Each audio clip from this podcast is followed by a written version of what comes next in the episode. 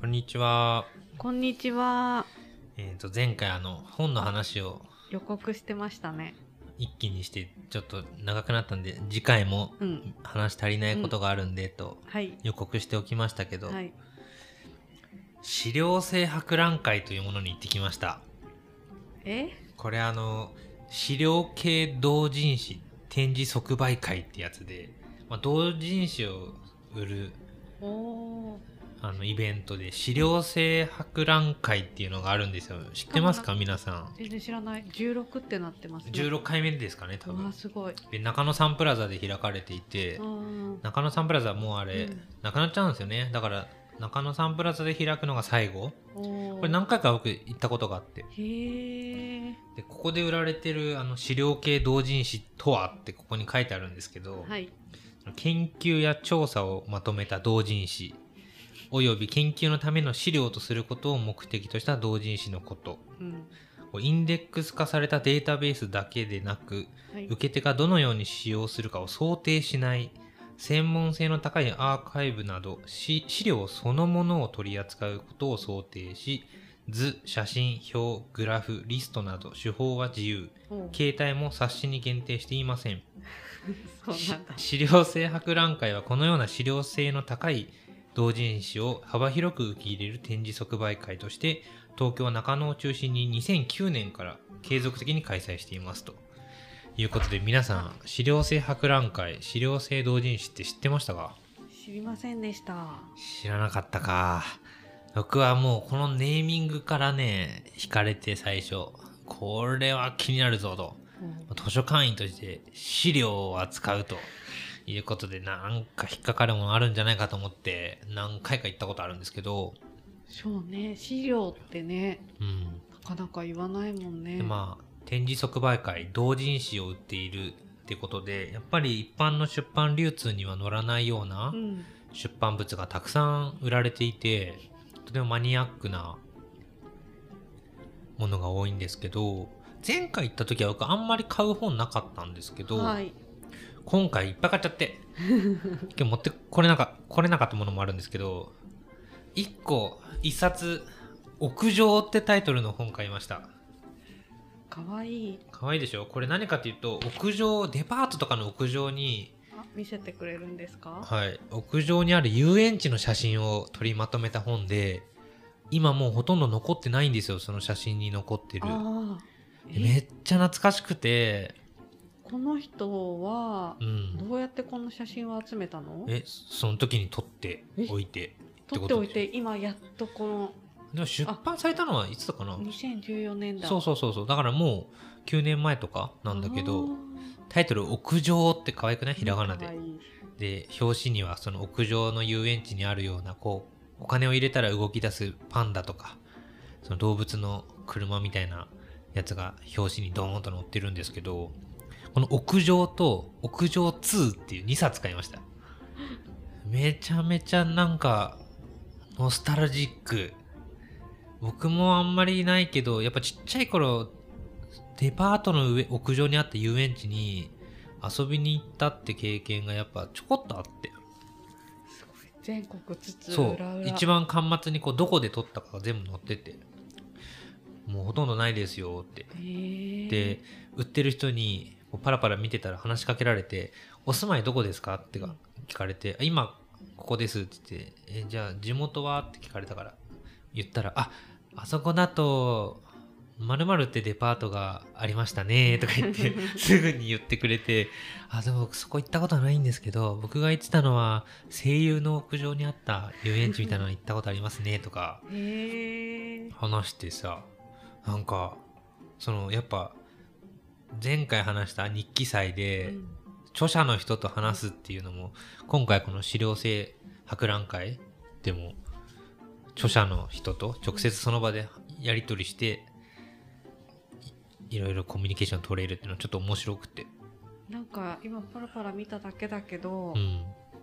もう売れるというかああ普通に並んで本屋さんに並んでても。そうね。なんか地元の本屋でこれ並んでたかなって夢かもしれないけど でも本当ね売ってても全然おかしくないレベルなんですよ。製本とかも。そうそう。いやこれめちゃめちゃ面白くていやこういうのあったなーみたいなねボロボロのなんか遊ぶやつとかね。はい。いや懐かしいなーとかなんかなんだっけこれ。これなんて言うんだっけ？えっ、と観覧車。観覧車。そう屋上に観覧車がある遊園地。屋上遊園地みたいなのあるんだね。屋上よりもさらに高くなっねちゃうね。怖いね。台風の時とか倒れないのかね？結構豪華な屋上遊園地みたいなのもあるんだな。てかこれ屋上遊園地って名前でいいのかねっていう。ちょっとさ 県名つけるなら何だろうとかちょっと考えちゃって。なんかさ面白くない？だタイトルが屋上になってるからさ、屋上にある遊園地みたいなあのゲームセンターみたいなのってあれ正式名称なんて言うんだろうとかちょっと考えちゃって、そうだね。ねちょっと面白くて、まあ、こういうね本を売ってたりするわけなんですよ。でもうもう何冊か買ったんですけど、はい。銀座線で見た野良サインって。何のラサインってあのね駅には鉄道各社が定める定型のフォーマットに沿ったサイン掲示物っていうのがあるらしくてでその定型のルールに基づいたサインではないサインも出しててそれを野良サインって呼んでるらしくてで銀座線で見た野良サインをとにかく取りためた本が売っててでもめちゃめちゃ面白いっすねそれ。なんかねもともと街中で見るいろんなチラシとか広告物とか特に手作りのねものでちょっとおかしくなってるようなものって指ささずにはいられない。家族に報告せずにはいられないタイプなんだけどその銀座線で見た野良サインとかなんか一生懸命伝えようとしてそうそうそうそう乗り間違いを防ぐために公式のサインの横にデカデカと野良サインを書いてもう公式サインいらないんじゃないかみたいなね そういう写真の例とかいっぱい載っててなんかこれ見た後ね電車乗るとき見ちゃうね。これ野良サインじゃねみたいなこととかこう鉄道員駅員さんの苦労もにじみつつ、まあ、全体性のなんかなんていうのそのサインの全体で見た時のバランスとかデザイン性っていうのはもう皆無の世界というかとにかく間違わないように注意を促すために目立つようにっていうそのなんか苦労の結晶が現れてる感じがさ。でも不思議と目立つねこれ。目立つね。いやその言われてみれば確かに目立つかもというかあるよね。すごく主張してうる、ん。でやっぱ確かそれ何年前に撮ったやつと今撮ったやつとかで比べて昔あったこれが今もうこう変わってるとかなんかそういうのもね中にはあって銀座線で見た野良サインって本を買いましたよ僕は。これみんなこれでいいって言ったのかな？どういうこと？どういうこと？あな例えばどういうやつ？が織部さんは物申したいと。うん。どれどれどれ。さこれ？これ？これうん。これ？とかさ。あみんなそれが今一番パーフェクトだね。行こう行こうってなったのかたった一人の独断でこうなっちゃったのか。織部さん的には今僕らが開いてるページのサインはうんうん。なんか何がよろしくないと思ったの？目立たない？いや目立って目立ちすぎてるかな。目立ちすぎてる？矢印が。ああーだからいいのか。そうだよ。目立つことがもう全ての正義みたいな感じになってるからねその景観とか美しさとかはどうでもいいんですよね。でもなんか最近 SNS でも見たけどデザインに凝れば凝るほどその広告物は風景に溶け込んじゃうと。だから勇気を持ってデザインを捨てましょうみたいなね。で明らかにデザイン性ゼロみたいな広告物が一番目立つみたいな写真が投稿されてて確かになって思ったけど、まあ、駅のねこのサインもねやっぱややこしかったりする乗り換えの場所とかもあるからね。私好きな野良サインがあって、うん。え？駅の。あの東京タワーに近い駅で、うんうん。こう改札出たところにうん「東京タワーはこちらの出口です」みはいたいなはいはいはい。あれあるね。のがすごく可愛くって、多分あれ野良サインだと思うんだけど、手作り感みたいな、うん。でコロナの時にうん。多分東京タワー行く人が減っちゃったからかあ一回なくなっちゃったの。そのノラサインが。あら。寂しいって思ってたら寂しいね。最近また同じやつ出てきて。やった生きてた。撮ってたんだ。そうだね。捨てざ捨てられずにね。ああそういうの嬉しいうね、ん、見てる人がいるよね。へえこのノラサインさこう線に抑揚のある文字っていうことでうん。毛筆の文字を思わせる 筆で書いたようななんかレタリングじゃないけどなんかすごい味のあるサインをさ作ってたりとかさもう駅員ってすごいないろいろなんだなって思わされたね。本当ですねでねそれと似た本がもう一個あって 別の本も買っちゃったんですよ。駅中街中 B ポップって。知ってます？これあの駅とかの中にテプラを巨大化したようなテープでてかシールで書かれてるものなんだろうってことでそれだけを集めたやつでで調べたら B ポップっていうえ？機械で作るやつらしいんですよ。でそのあるあるこういう。のねあるよね。で作った人に聞いたら、うん。その B ポップっていう機械でそういうシールを作れるってことが分かった途端あれが B ポップだって名前が分かった途端にもう視界の中であれ B ポップだあれ B ポップだって分かるようになったんだって。それでいっぱいどんどん発見してやったんだって言われるとあるよね。テプラの巨大化したやつみたいなね。なんかそれも面白くてすごく工夫のある B ポップのサイン。すごくない？すごい。すごい。ね。え今直接堀部さんも読んでもらってますけどすごいよね。なんか B ポップじゃないんだけど、うん。そのまさにテプラがうん。街中にうん貼り付けられるっていう現象。へえ。あの落書きってあるじゃん。え？あのシャッターとかにわーってスあプレーとかで。はいあるあるある。あれと同じ感じでうん。ヤングたちがうん。テプラでうん「よろしく」とか書いてへえ。電柱とか自販機とかにどんどん貼ってくっていう現象が起きてたっていうのを聞いたことがあるけどあシールで？シールで。あでもさあるよね。謎のマークとかがさシールみたいなのさ電柱とかなんか変なポールに貼られてるのってあるよね。渋谷とか新宿とか、うん。あれって何なんだろうね。あれはでも確かにね。なんかでも誰か作ってそうな気がするけどね。そうであれ謎のマークとかどこのグループのマークなんだろうみたいなのあるよね、うん。でもきっと縄張りをそうなんですよね。してるんですよでもなんかその著者の人が言ってたその、あるもののことの名前とかうん。がそれに名付けられてるんだって分かった途端にその解像度が上がるっていうのは、まあ、哲学と似てるなって思いましたけどね。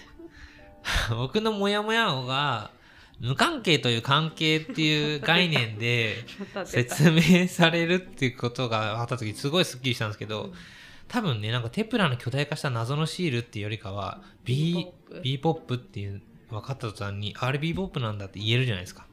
それねとてもなんか哲学と通じる現象だなと思って。あのマツコの知らない世界うん。でうん。あの出てた人ではい。街の植木とかにうん。ピュッて刺さってるうん。ワンちゃんの絵とか猫ちゃんの絵でここにはしないでくださいねっていうのよく刺さってるじゃないですかあれを撮り続けてる人がえ。マツコに出てて見たその回。え見てない見てない。その看板のことをうん。犬クソ看板って呼んでうてんなかなかいいネーミングセンスですね。マジか。私それでやっとその名前がついたから覚えられたそうだね。目に入るよね。ずっとあ犬クソ新聞。犬クソ看板？え犬犬クソ看板。でこう区ごとで違うらしい。ああへえ誰かあれ作ってる人がいるわけでしょ？あ発注されてる、ねえ誰かがデザインして書いてるわけでしょ？面白くない？そう想像すると。誰が書いてるんだろう？みたいなね。へえそうそう。だから名前名付けるって。名付ける。大事ですよ。そうこんなの。あとね今日持ってきてないけどね。僕戦闘生活がいまだに続いてても2ヶ月近くなるんですけど銭湯の写真集は売っててあそうな買います買っちゃった。もうええんかなと思ってえ銭湯の中？銭湯の中のそうあの壁画みたいなの富士山の絵とかあの洗い場とかの写真が、わーっと関東圏だったかな、うん。うん。僕が普段使ったことのある銭湯も載ってたりとかして結構有名どこなんだけどね。そうそう。あとこの b ポップそういえば図書館もあるんですよ。え？図書館の b ポップ。これ撮影さ撮影許可取ったのかなって思うんだけどね図書館でも b ポップ使ってるってことは図書館員で b ポップ触ったことある人がいるってことなのかな？すごいこれ。最近だし。そうなんだよ。東京23区内じゃないですか。そうなんだよ、b ポップ探しに行きたくなってきました、ね、図書館で b ポップ使ってる人いますかね？お便りくださいよ。b ポップについてちょっと熱く語ってくださいよ。テプラじゃダメなのかな？テプラだとやっぱ大きくないからダメか。大きくないからテプラって使ってます？職場で。ね使います。うちもねテプラ使ってるんだけどね実はテプラって名前じゃないものを使ってたってことが分かってピー。タッチっていうやつなんだよね。だからさあの何シールの部分ってなくなったら買わなきゃいけないじゃん、うん。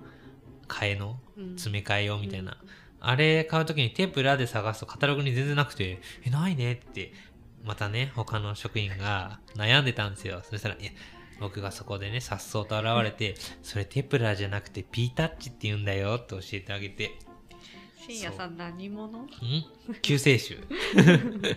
困った時にすぐ現れる人ですよ僕は。そうなんですよね。B ポップもあればテプラもあればピータッチ。P タッチもある。ね。ま勉強になりました。あでもみんな使ったことあるよね絶対ね。何かしらテプラとか。テープテープタイプのうもの？ん。やっぱ何かあった時にねちょっとした時に。うん。なんか備品買ったりする時とかにさうん。職場の名前とかも所有者を示すために貼ったりするよね。しますね。ね今日まさにそれやってきたんだけど、うん、B ポップ皆さん知らなかったですよね。駅行った時見てくださいよ。見てみます。すごいよね面白い、でしょ？だからこういうねある意味謎のうん。ニッチなね資料制度資料資料系同人誌って呼ばれるような本たくさん作って売ってる人たちのところに行ってきたんですよ。すごい。これ、うん、事前にこれネットでこのカタログを買わないと入れない。そう。で整理番号が書いてあってあ。この番号順にどんどん入っていけるって、まあ、盛大に遅刻したんだけど。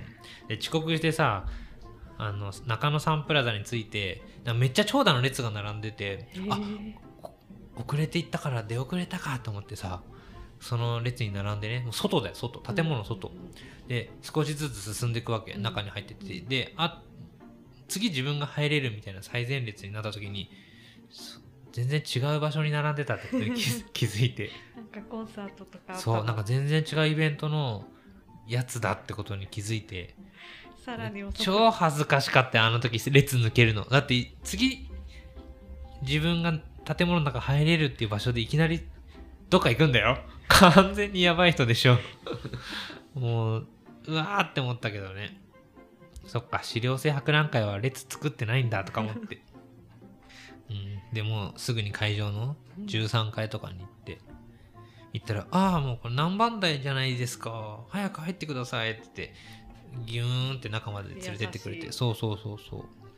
言って入りましたけどね。いやーこれ確かコロナ禍で僕一回行ったのかな。あそうなんですね。やってた？やってたと思う。でなんかやっぱその時はかなりこう何番から何番の整理番号はこの時間帯に来てくださいって言ってやっぱ中にいる時間も制限されてた気がするんだよな、へー。触れる本触れない本とか。あでもね一通り全部見れるかな。うん。なんかとてもマニアックな資料がたくさんあって面白かったですね。初めて知りました。本当、うん。僕あと今度文学フリマ行こうと思ってますよ。いつだっけね、5月。日程開けないとかなきゃ。5文学フリマ次いつだっけ？月20。21か。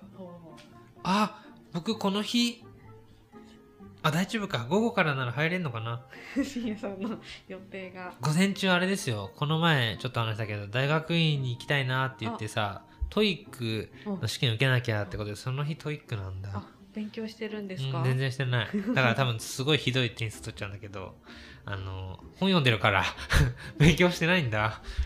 私もかつて受けた時うに、ん。まずはこの自分の今のこう、うん。生の実力を試してみようとか言ってズタボロになって。はいはい。そうそう。まず今の自分の英語力を現実見るために受けようかなと思ってもう勉強できてないんですけど、この日はだから午前中 TOEIC 受けてで、分振り行くの？分離行く。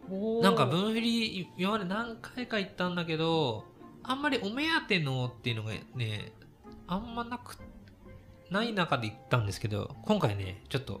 それこそその日記祭に出てたような方々が出してるんじゃないですか、ああどそうなのかな、うん。でもなんかねあ分振りはあるね。いるけどね。上本さんとかもいたかな、けどなんかそんなにねお目当てのって感じのなか今まで見つけられなかったんだけど今回ちょっと一つツイッターで出会ってしまった。そうなんですね。そうそう。で、ツイッターでなんか、あこの人分振り出すんだみたいな、あ分振りあるじゃんみたいな、行かなきゃってことでちょっと楽しみ。だから、午後は分振り行こうかな。ね、行ったことあります？ないです。ない？うん。あ、そう。えー、意外。え？ブック系イベントうん。ないかなあらら。えそれこそその東京のイベントだからさあ何？わわざわざ行くみたいな感じだったからさあ。あ、なるほどね。今まで地元からね。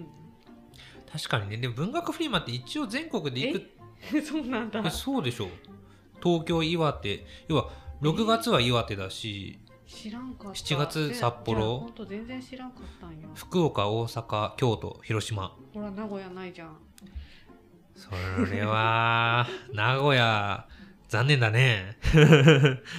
そうだね。だから東京あるとさ、いるとさ、何でも揃っちゃうんですよね。そう、だから、うん、あと僕、あの、コミケも一回行ったことあるんだよね。あそうなんですねそうそうそう。あの、結構好きな、あの、歌い手さんというか、CD 買いに行ったんだけど、もうそれだけを求めて行ったんだけどね、年末、山登った次の日で、もう筋肉痛バキバキの中で行ったんだけどね。よぼよぼ、そうそう。いやー、懐かしいな。そう。でも結構そういう本のイベント行ってますね。なんか専門図書館の人で、うんやっぱすごくこう、その専門とする分野で、うんでも出版流通に乗らない同人誌、うんでもテーマそのカバーしてる分野のものがあるはずだってことで、行ってるっていう人聞いたことあるよ。すごいそれはうん。いや、だから、収集うん。のためにそうだね。汗をかいて、足で稼ぐそうだね。そういう図書館員も中にはいるようなので、ちょっと見習おうかなと。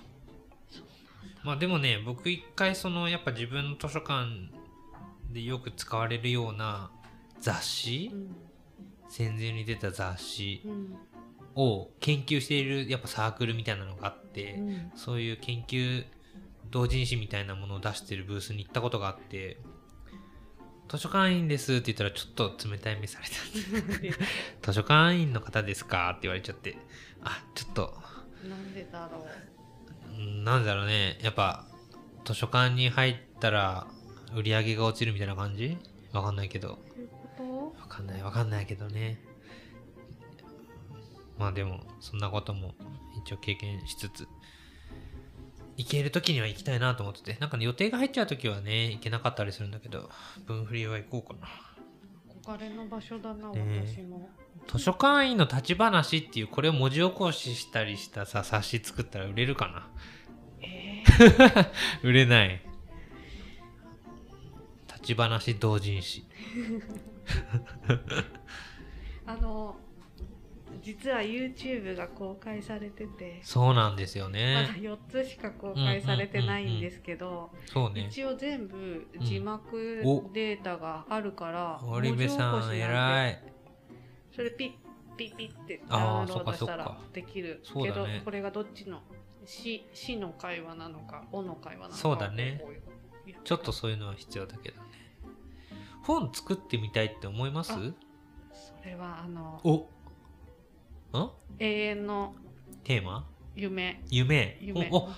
じゃあ作りたい。じゃあ作りたい本作りましょうよ。織部さんはどういう本を作りたいんですか？えっとね。自分で書き物をしたい感じですか、おお。日記祭かな。日記。やっぱ日記本。日記書いてるって言ってませんでしたっけ？書いてる書いてる。10年目も10年メモも書いてるし。え？手帳にも書いてるしマジで？メモ帳にも書いてる。めっちゃ書いてる。日記マンみたいな感じですね。えー、マジかよそれ。すごいね。それってさ、うん。ちょっと勉強のために聞きたいんだけどいつ書いてるんですか？暇な時。ああなるほど。寝る前とかうん。は手帳に書いてへえ携帯のメモ帳はあの通勤行き帰りとか携帯のメモ帳にも日記を書いてるんですか？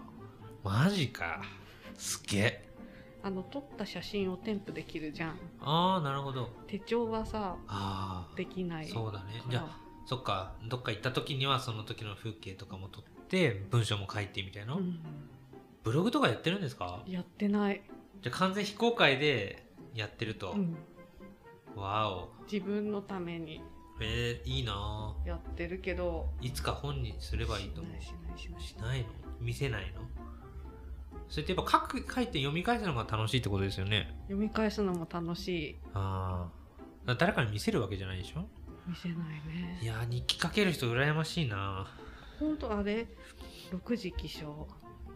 あパあそンを食べたみたいな。ああそういう感じか。まあ10年メモならありえる気がするんだけどな。日記ってなんかその時何を見てどう思ったかみたいなところまで書いたりする？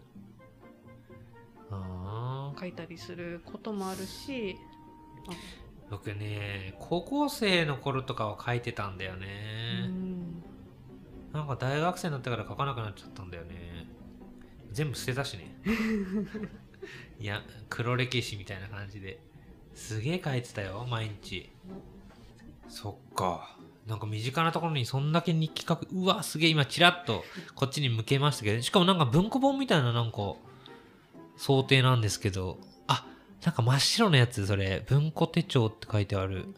ああ何それ。知らない。ちくま文庫。あー。マジか。日記ね。すごいな。そうか。まあ資料性資料系同人誌ね。なんか。雑誌ね。雑誌作るか受け手がどのように使用するかを想定しない専門性の高いアーカイブなどとかさ。なんか面白いよね。研究や調査をまとめた同人誌および研究のための資料。なんかあの僕これで買ったことがあるのが前はあの学校のチャイム。あの音楽についてなんか書いた同人誌っていうかあって。面白かったよ。音なんだけどそう。なんかあれうん。とかねなんかいっぱいあるんですよこの世界。すごい着眼点ですよねでも専門図書館もね他から見たらえそんなニッチな分野に関する資料ってそんなにあるの？みたいな世界が広がってるんで、結構親和性高いと思うんですけどね。うん。専門図書館の紹介するうん。冊子？うん。作ったらどうですか？ああ専門図書館。ねえ。え？確かにね。でも普通に出版されてるものでさ、うん。あのなんかあるじゃん使える専門図書館みたいな、うんなんかそういうのとはまた違うテイストってことかな。まあね。あんまりこう万人受けするとかはあんま考えずに自分の目線から見た専門図書館みたいな感じで振り切った方が面白かったりするからね。そうそ確かに。ちょっと本の話になると尽きないですけど、う本当ですね、はい、だいぶ盛り上がっちゃいましたが。い、つか本を作るいつからか本ね作れたら面白いですけど、うん。はい。っていう感じで今日はこんな感じで。はい。ありがとうございました。ありがとうございました。